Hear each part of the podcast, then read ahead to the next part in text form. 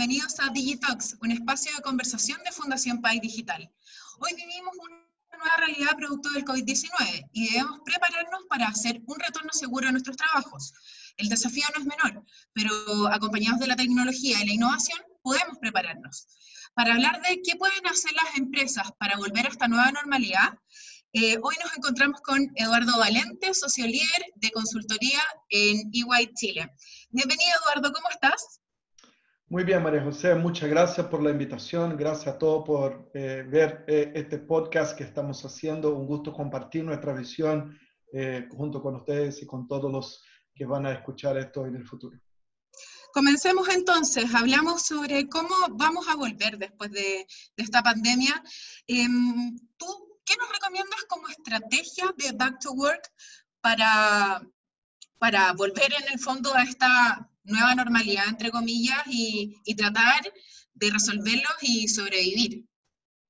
Claro, esto es una, buena pregunta, María José. La verdad, nosotros hoy día vemos que eh, el escenario que estamos viviendo con el COVID se asemeja mucho a, a, un escenario medio de guerra, ¿no? Donde tenemos fuertes restricciones a la movilidad de las personas, a la logística de mercaderías, ¿no? Y también, obviamente, un impacto muy fuerte en toda la economía, todo el trabajo que nosotros veíamos en las empresas de Chile y en el mundo. ¿No?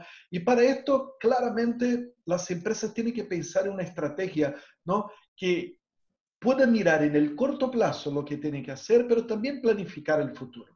En el corto plazo, obviamente, las empresas tienen que buscar sobrevivir en este escenario que estamos viviendo ahora, ¿no? Donde el foco en las personas es lo más importante. Hay que cuidar de nuestras personas, hay que cuidar la salud, hay que respetar el distanciamiento social, hay que de verdad de alguna manera lograr mantener el negocio funcionando y estar cerca de nuestros clientes y al mismo tiempo hacer con que la empresa cuide bien de sus costos y de su caja.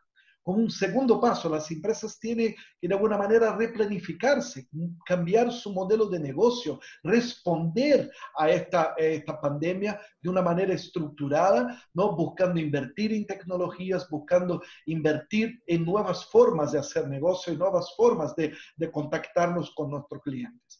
Y por último, las empresas tienen que planificar su resurgimiento. En un minuto esta pandemia va a terminar. Ya hemos visto países como España, que prácticamente hoy día ya no hay casos activos y están logrando volver activamente la economía, ¿no? Y hay que planificar este nuevo resurgimiento, porque la verdad, muchas de las cosas que hoy estamos viviendo como empresas, como países, como personas, es bastante probable que va a cambiar nuestra forma de conectar, nuestra forma de trabajar, nuestra forma de colaborar, nuestra forma de interagir con nuestros proveedores, con nuestros clientes.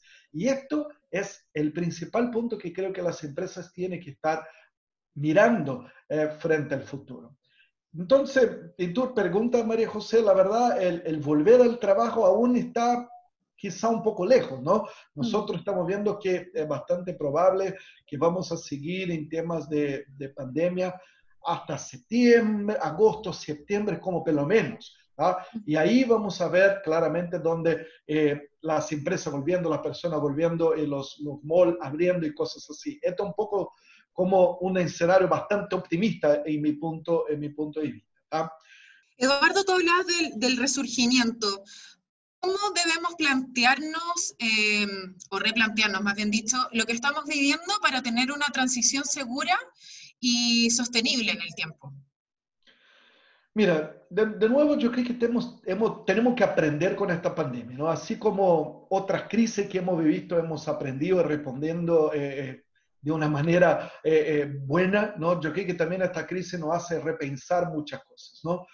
Hoy día lo que estoy viendo dentro de las organizaciones y también dentro del gobierno acá en Chile, ¿no? Es un foco muy grande en la primera etapa, que es esto de sobrevivir, ¿no?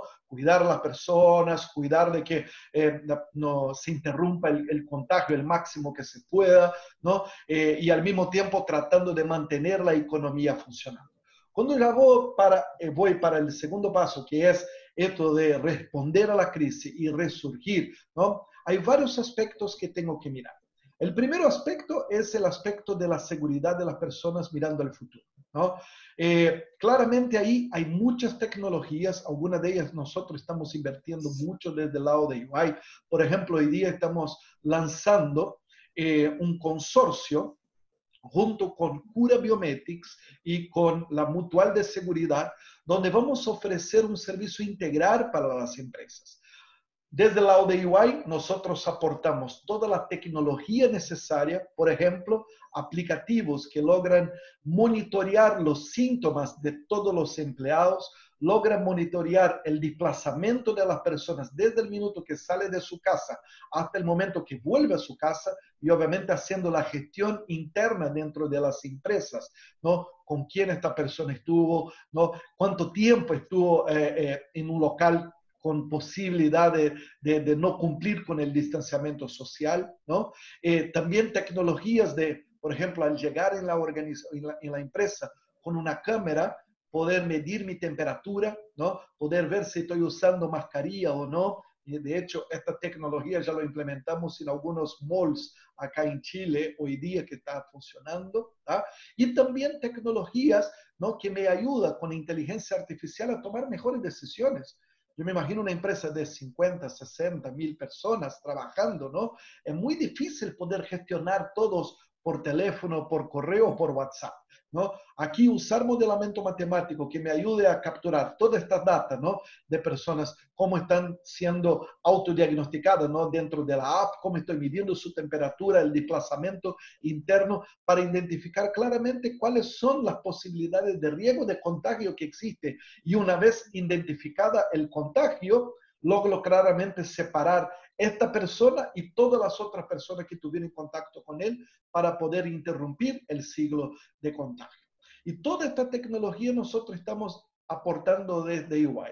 También todos los temas de gestión de cambio, ¿no? que obviamente es una transformación cultural gigante que estamos viviendo. También desde UI nosotros estamos sirviendo a nuestros clientes para lograr capturar de verdad las oportunidades que hay y trabajar en la gestión de cambio, la gestión cultural o cambio cultural de las organizaciones. Esto del lado de EY.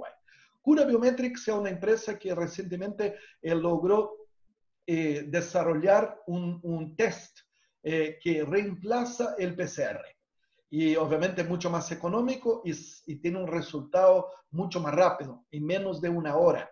Entonces, nuestra idea junto con Cura Biometrics proveer también a las organizaciones la capacidad de testear los empleados, ¿no? Una vez a la semana, dos veces a la semana, para poder tener mucho más rápido, ¿no? La acción preventiva y también, obviamente, ¿no? una acción de corrección, caso necesario, de poder sacar a esta persona del ambiente de trabajo y no permitir que el contagio eh, siga aumentando. Y obviamente la mutual dentro de este consorcio eh, tiene un rol fundamental ¿no? de proveer toda la inteligencia médica, toda la inteligencia de salud que las organizaciones van a necesitar. Eh, este consorcio se llama Compromiso COVID. La próxima semana va a estar ahí funcionando ya eh, para servir a nuestros clientes y también a varias empresas de Chile. Interesante lo que nos comentabas, Eduardo. Em, para seguir un poco en esta dinámica, ¿cuál es el espacio para automatizar procesos eh, en beneficio de las personas, los usuarios, y cuáles son los desafíos que ponen a las empresas para la capacitación de su personal para en el fondo reinventarlo y así poder avanzar? Mira, una excelente pregunta. Hoy día claramente estamos viendo que la transformación digital está trayendo mucha automatización a varios procesos, ¿no? Procesos productivos, donde tengo, por ejemplo, camiones autónomos en la industria de minería, pero también procesos de back office, ¿no? Donde tengo robots haciendo cuenta por cobrar, cuenta por pagar, ¿no? Eh, y varias otras actividades rutineras. Yo creo que esto es, es un cambio que, que, ya, que ya llegó, ya no es más una, una, una pregunta si va a llegar o si la tecnología tecnología en algún día va a estar lista. La verdad que la tecnología ya está lista hoy día. Lo que sí vemos es que muchas empresas están a poquito adoptando estas tecnologías dentro de su ambiente de trabajo. Ahora, es interesante lo, que tú dices, que esto tiene que estar ligado junto a, la capacitación.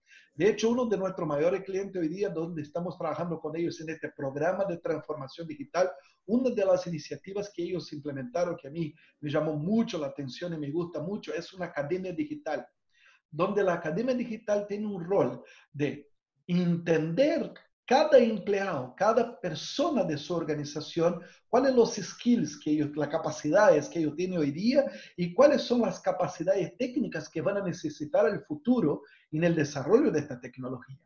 Y montar un plan de estudio, un plan de capacitación para cada uno de una manera casi personalizada para poder llevar a esta persona al estado actual que está hoy día al estado futuro que van a necesitar estar para que obviamente pueda eh, trabajar mejor con estas tecnologías que están llegando.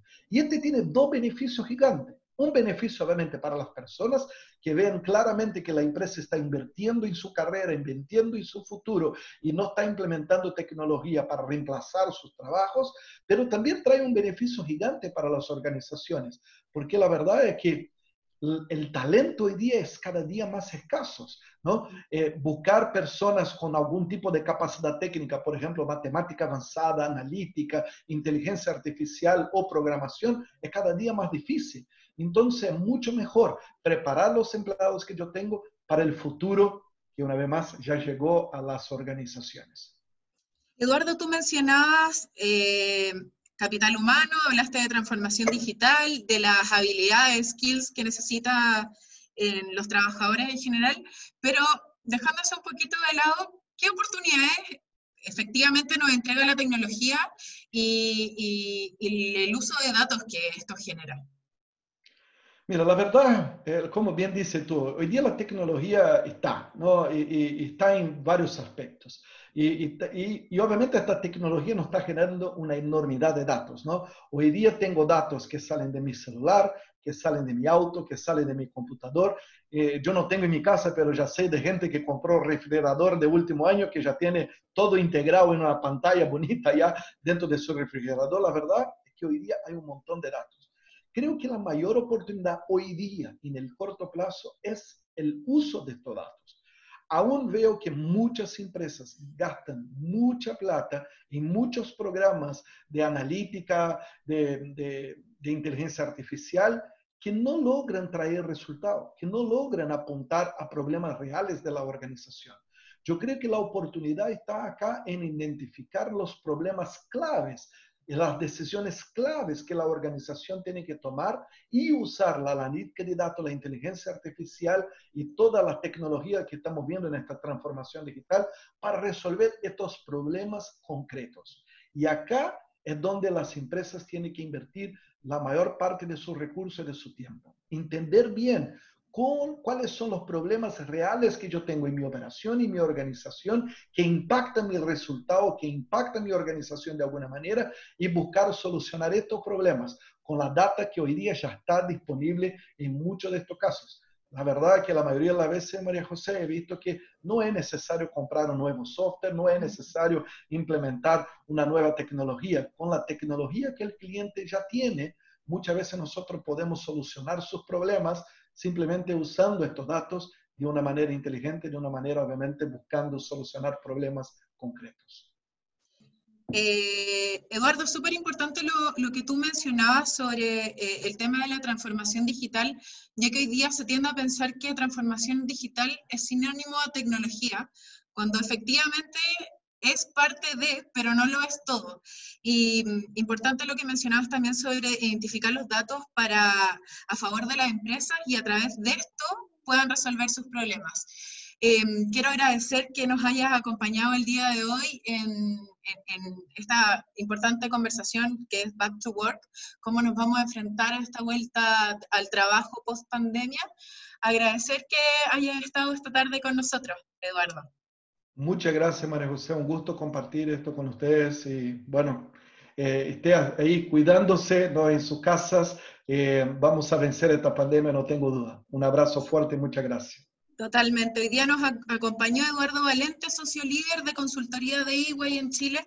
Muchas gracias a todos por acompañarnos en esta nueva cápsula de conversación de Digitox, un espacio de Fundación País Digital. Gracias a todos y chao. Chao.